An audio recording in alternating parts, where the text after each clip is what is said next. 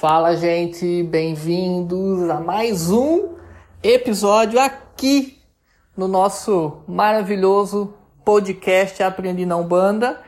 Eu sou o pai Daniel, esse que tá falando e fechando a janela para que o barulho não atrapalhe o nosso áudio no podcast, né? Você sabe que o nosso estúdio é aqui, né? Na minha casa ou na praia, em qualquer lugar que eu esteja, né, Bob? E eu, gente, não faço sozinho, faço com ele, o nosso cão bono de podcast, o, o vagabundo preguiçoso, porque ele tá assim nas últimas semanas, o nosso Bob, o nosso cachorrinho de podcast. Tá para cachorrinho de podcast, Bob, porque no último podcast todo mundo viu que tu não fosse lá gravar comigo, miserável. Tá? E aí agora tá aí se fazendo de trabalhador. Então, gente, não sei se eu falei, não lembro, deu branco, mas se você não me conhece, eu sou o pai Daniel, sacerdote umbandista da Casa de Umbanda Luz de Arona, que fica aqui em Santa Catarina, na City de Brusque. E, gente, nosso tema hoje, no meio desse caos, porque parece que a cidade aqui hoje acordou no apocalipse, né? Todos os cavaleiros do apocalipse resolveram andar de carro e tá uma barulheira, mas nós vamos com barulho. E, gente, o nosso tema de hoje é o que faz a Umbanda ser tão poderosa? O que que faz a Umbanda ser tão poderosa? O que que faz os guias espirituais serem tão poderosos, tão potentes, tão assertivos, tão rápido, né? Gente, tem coisa que a Umbanda faz com o pé nas costas, né? Poxa, aqueles casos complexos de saúde, aqueles casos de, de magia negativa que a pessoa tá lá se ferrando na vida, a pessoa toda na pindaíba, e a Umbanda vai lá com o pé nas costas. Deixa eu tentar botar o pé nas costas com o pé nas costas, conseguir rapidinho, em dois tempos, consegue fazer isso, né? Então, de onde que vem todo esse poder da Umbanda? Porque, gente, enquanto eu tomo meu café, me desculpa todas as outras religiões, não estou falando mal, todas elas se completam. Tem religiões que trabalham mais a parte filosófica do ser humano, Algumas vão trabalhar mais as questões de coragem, outras vão trazer é, as questões, por exemplo, de ensinamentos profundos espirituais, enriquecendo, trazendo sabedoria. Então, cada religião é assim. A Umbanda, ela é uma religião que, para mim, porque eu vivi ela, ela é completa. Não que as outras não sejam, né? Mas a Umbanda trabalha com magia, a Umbanda trabalha com desobsessão, com orientação, com parte gestual, com aconselhamento. Você não você tem resposta direto com o guia que está ali na sua frente, é papum.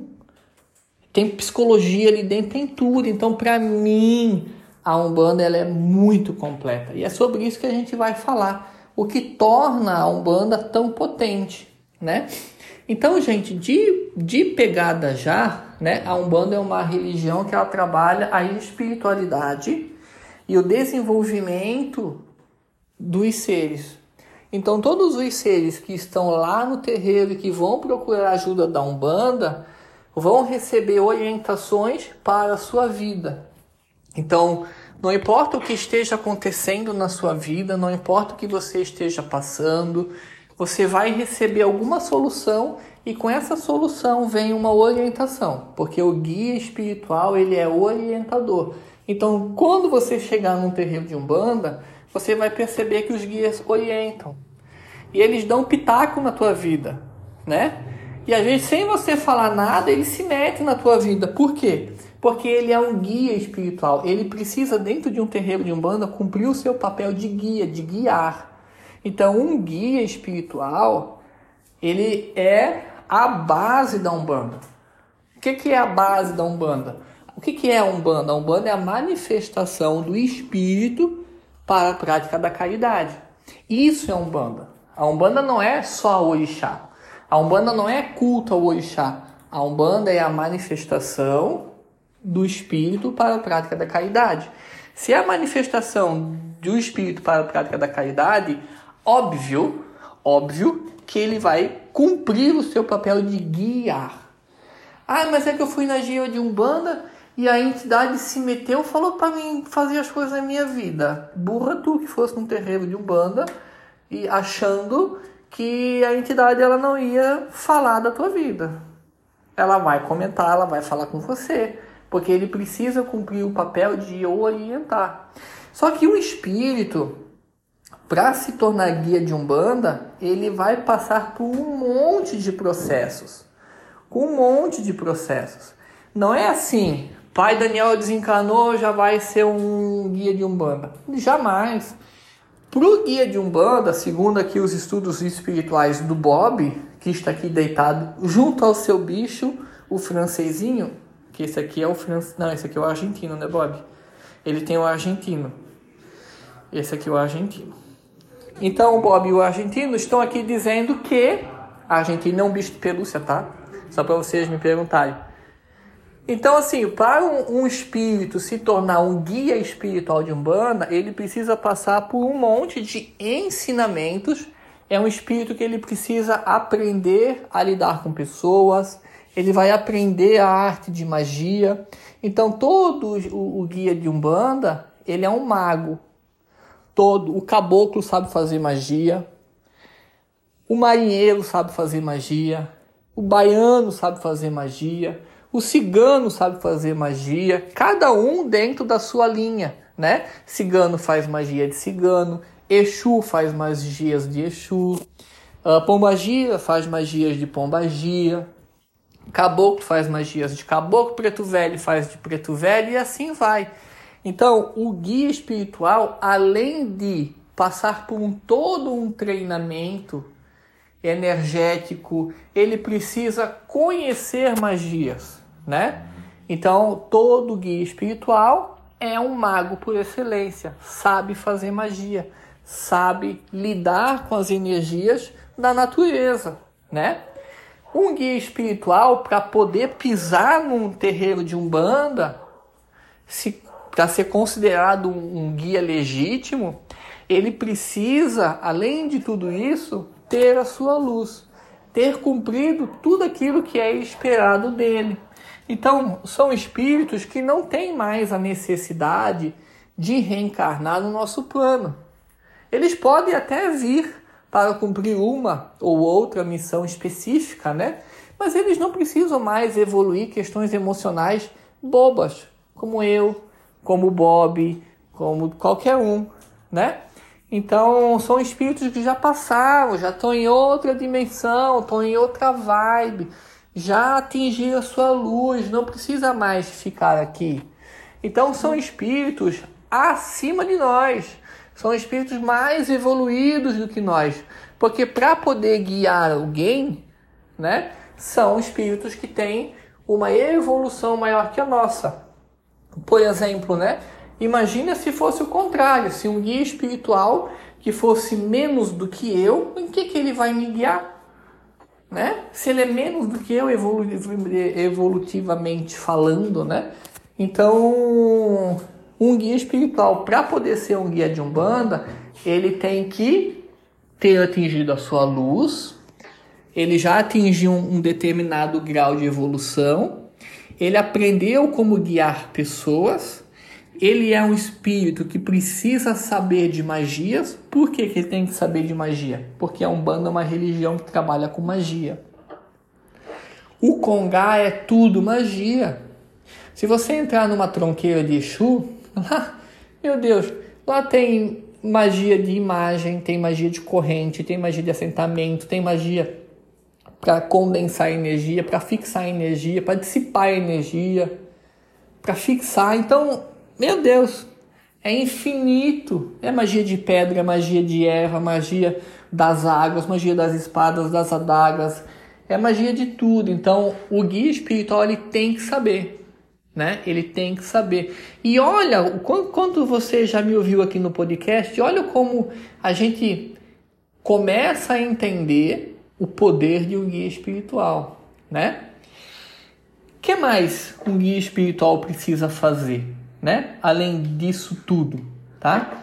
Além disso, gente, o guia espiritual ele tem que ter um relacionamento profundo com os orixás. Porque como a Umbanda ela é uma religião de orixá, é uma, uma religião que cultua o orixá, Bob Freud, o nosso Bob psicanalista, está nos falando aqui que todo guia espiritual precisa ter relacionamento íntimo e profundo com os guia, com os orixás. Por exemplo, marinheiro é de Iemanjá, caboclos são de Oxóssi, baianos são de Assã, preto velho de Obaluaê Mulu, e assim vai, né? Exus são do orixá Exu, pombagias são espíritos femininos que trabalham na esquerda na força da orixá pombagia. E assim vai para todos os guias, para cigano com logunã, e assim vai.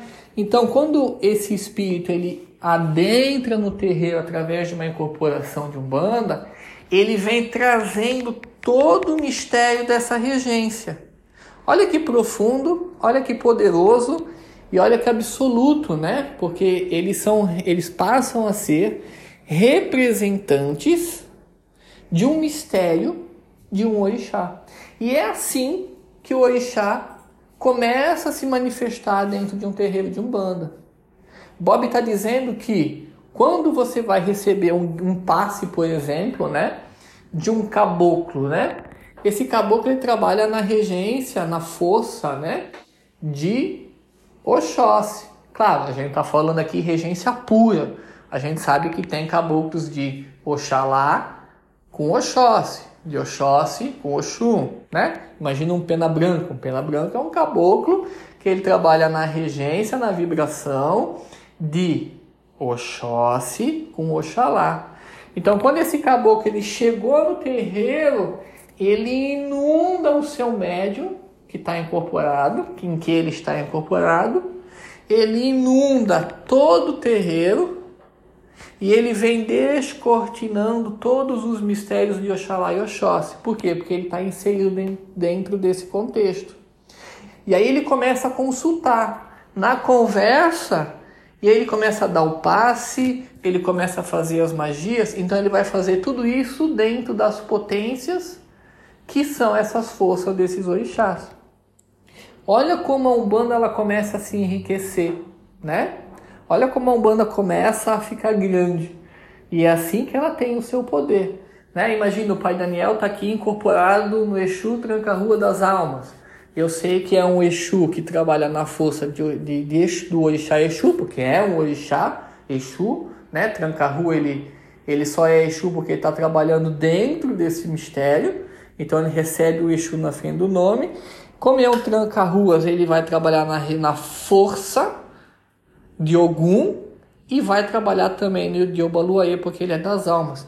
Quando a gente fala em regência, não quer dizer que esse Exu, ah, quem manda no Exu é o Orixá tal. Não, não tem nada a ver. Exu não é mandado por ninguém. Ele trabalha dentro da força. Ele vem ele tem essa afinidade. Não quer dizer que ele é o escravinho, não. Não tem nada a ver. Não delira, não viaja, né? E tem muita gente que para vender cursinho de Kimbanda fala que critica a Umbanda Sagrada por isso, né? Gente, eu sou Kimbandeiro e essa é a explicação. Não quer dizer que o Orixá ele vai trabalhar porque a regência vai fazer ele ser o, o bonequinho ali manipulado por... Não tem nada a ver. Regência é força, é atuação, é afinidade. Então, os tranca-ruas das almas, eles têm afinidade com o Obaluaê e com o Ogum. Ele pode trabalhar numa outra regência em um outro momento? Pode, Exu é livre, toda entidade é livre. Mas o seu campo de atuação dentro de um universo de Umbanda é esse. É claro que quando a gente vira a chave para a Kimbanda, pode mudar dependendo da Kimbanda por aí, né? Enfim, né? Imagina uma, uma entidade, um caboclo quimbandeiro, está trabalhando naquela regência de orixá, ele virou a chave porque ele vai polarizar numa esquerda, ele trabalha na esquerda e volta, ele tem essa liberdade, ele tem essa facilidade, ele tem esse conhecimento, ele tem esse poder. E ele faz isso muito bem. Então o guia espiritual, ele tem esse poder de trazer o seu mistério, de trazer o envolvimento. Então ele é um representante dos orixás. Ele é um representante. E quando ele é um representante, ele não é que ele vai prestar conta a essa força, claro, né? Todo, toda entidade ela está dentro de uma linha de trabalho, dentro de uma falange, sempre tem o chefe, a hierarquia, é ali que eles respondem, né? Mas tirem da cabeça que é o orixá que manda no guia. Para, não, é nada, não, não viaja, não delira. A, a, é força, é atuação, é campo de trabalho, é modo de trabalho, tá bom? Pensa nisso com carinho. O que mais faz a Umbanda ser poderosa? A Umbanda ela é poderosa porque ela, ela, ela carrega, como nós estamos falando aqui, né, a força dos guias espirituais, que é tudo isso que eu coloquei para vocês. E ela se faz poderosa, por que, que ela se faz poderosa? Porque ela tem também o culto aos orixás. Então, o que, que é um orixá? O orixá ele é uma personificação, para que a gente possa se relacionar nessa maneira mais fácil, é uma personificação de uma força da natureza. Então, nós temos, por exemplo, a força das águas do mar, da praia, desse ponto de força natural, que ele é personificado a força de Iemanjá. E ela carrega todas as qualidades divinas, todas as forças divinas dentro do seu campo de atuação. Criação, envolvimento, enfim. Né? Aí nós temos o Baluaê, que é, que é a evolução, é a cura, é o trono medicinal. Né? O Baluaê é a personificação né? De uma força na natureza, assim como o Xangô é, assim como o Inhaçã é. A natureza possui as suas forças, as suas leis. Então o orixá é a personificação dessas forças, dessas leis cósmicas. Então, Xangô é uma personificação, Inhaçã, Oxumaê, Obaluaê, Oxalá. E olha que cada orixá representa mais aspectos divinos a lei, a justiça, a fé, a criação, a evolução, a geração, o conhecimento, o amor, né? Então, por exemplo, um guia, vamos voltar para o guia, um guia espiritual que trabalha na força, na regência, que tem afinidade com Oxum, são entidades que quando se manifestam no terreiro, vão trabalhar os aspectos do amor, trabalhar a evolução do amor, da prosperidade, vão trabalhar as nossas águas internas, né? Quando a gente trabalha, por exemplo, com entidades e essas entidades elas têm afinidade na força da, de Obaluaê ou de Omulu. Vão trabalhar né, a cura em todos os níveis, promover cura. Vão orientar a gente a como a gente pode mudar a nossa vida para que a gente possa ter cura. Vão trabalhar os, os encerramentos de ciclos, né, como é o Mulu. Isso é o Baluaê. Omulu, encerramento de ciclo, seguir, deixar para trás aquilo que passou, né? Também trabalha aspectos de curas mais relacionados a ciclos, traumas que não foram fechados, que ainda estão abertos na gente.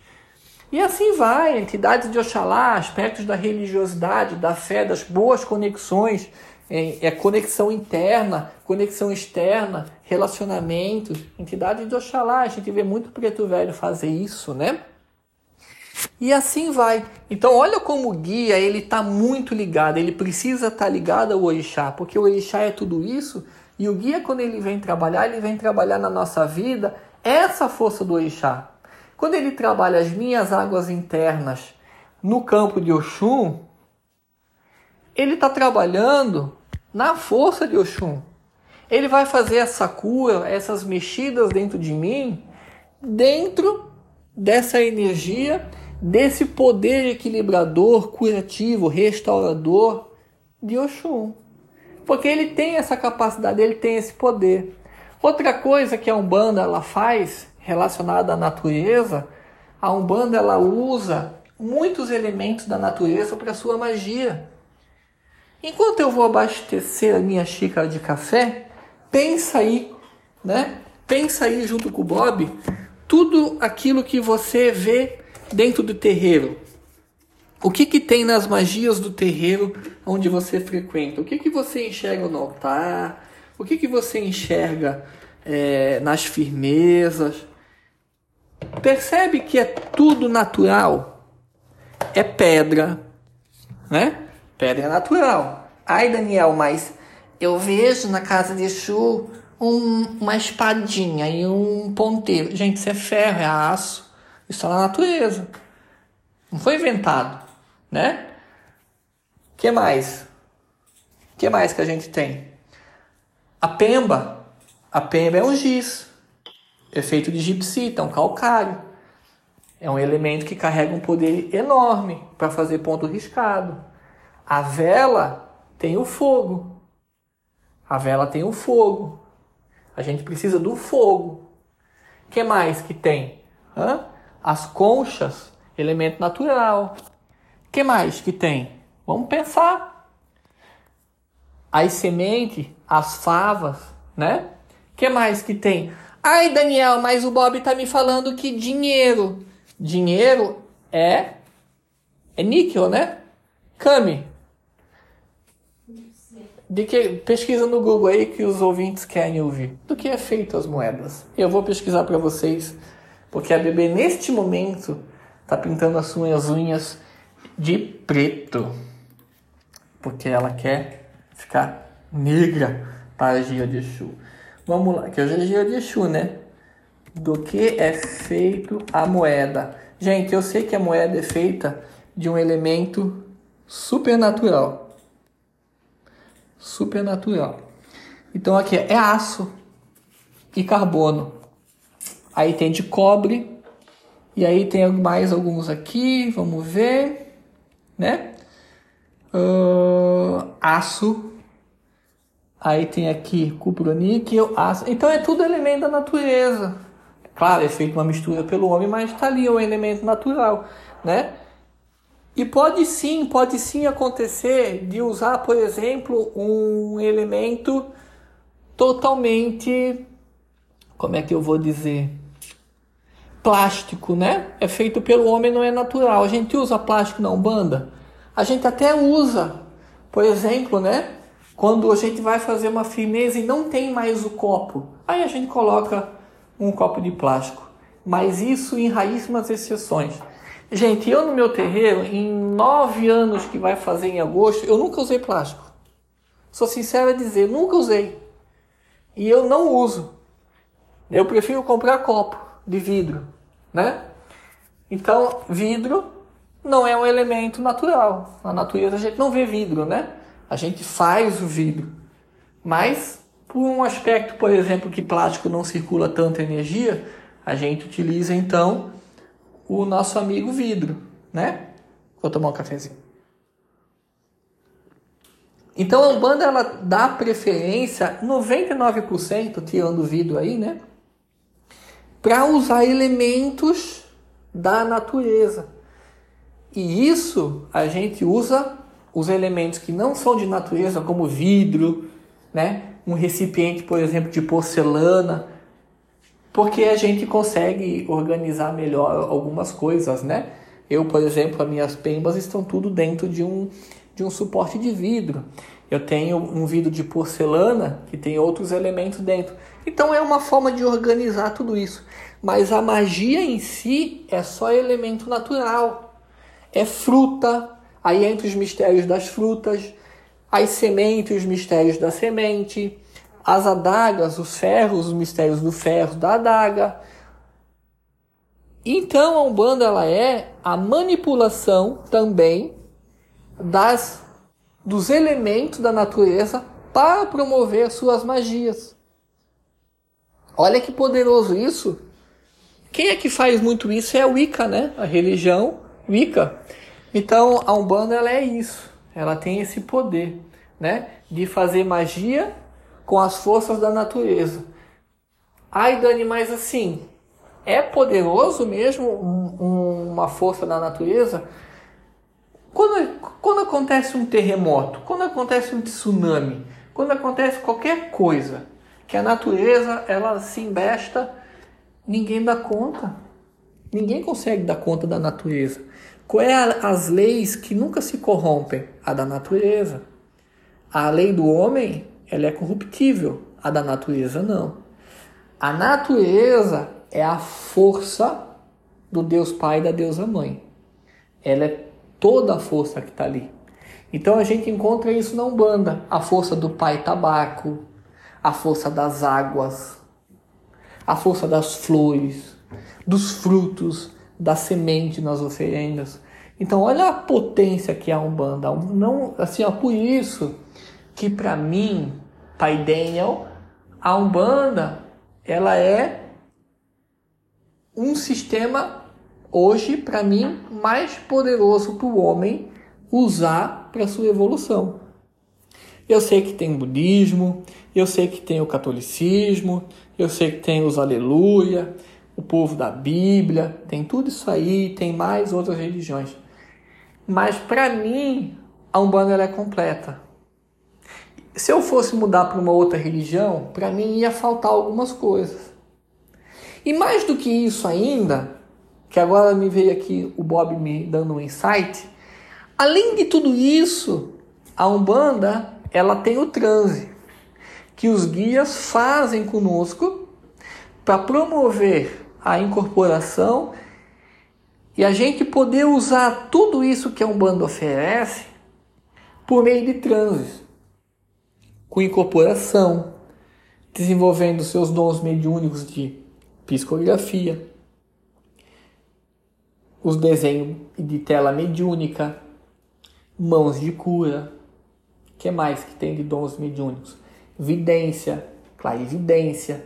Então, você usa toda essa potência de Umbanda na sua mediunidade. E quando a gente usa sozinho, né? Vou fazer uma firmeza aqui, né? Fiz a firmeza. Beleza. Mas quando eu me coloco num transe e faço essa firmeza, eu potencializo toda essa ação, dou mais profundidade para isso. Então, olha como a Umbanda ela ainda permite fazer tudo isso com uma consciência alterada em transe.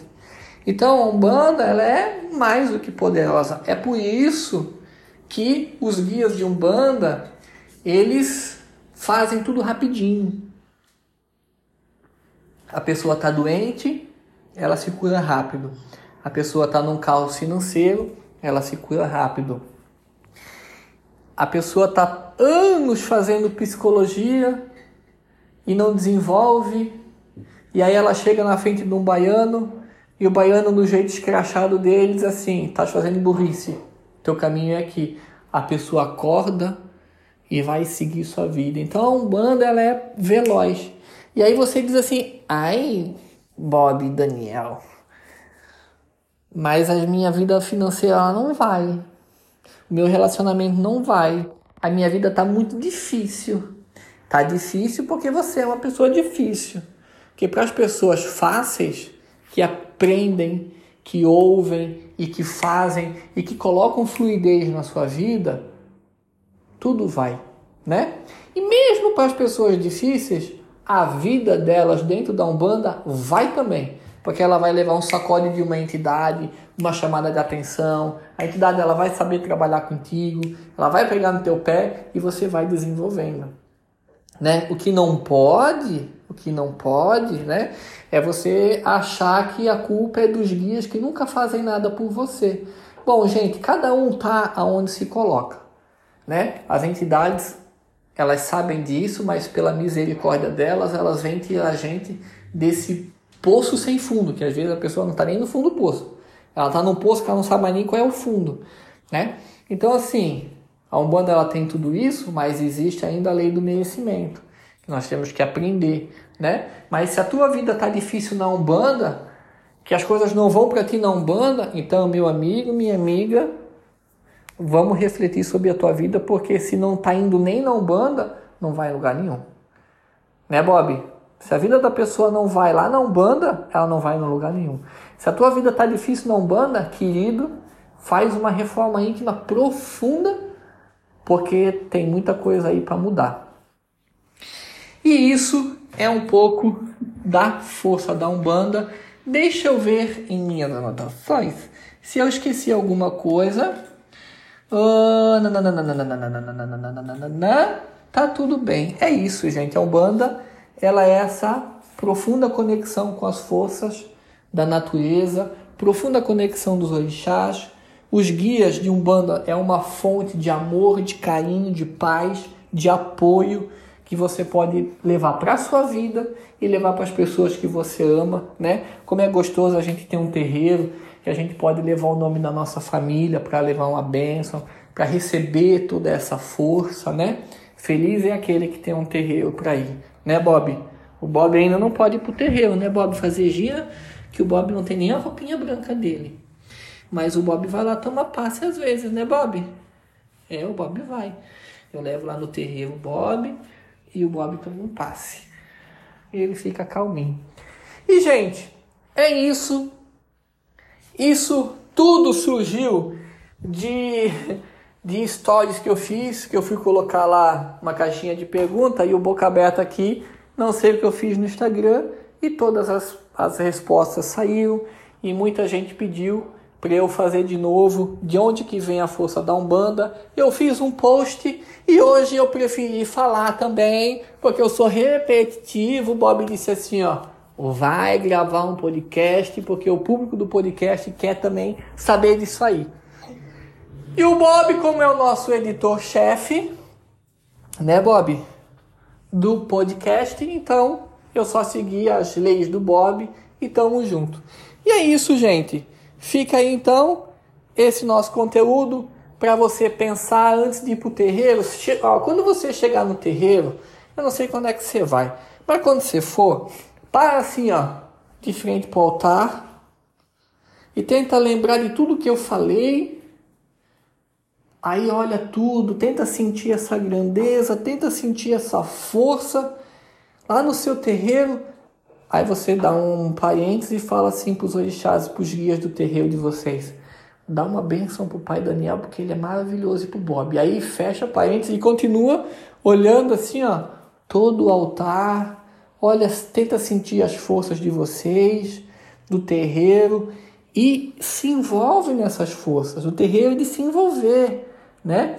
E tenta fazer uma oração e mentalizar um grande campo luminoso Coloca dentro desse campo todas as pessoas que você ama e tenta abençoar eles com essa força da Umbanda e você vai ver que a vida deles vai andar.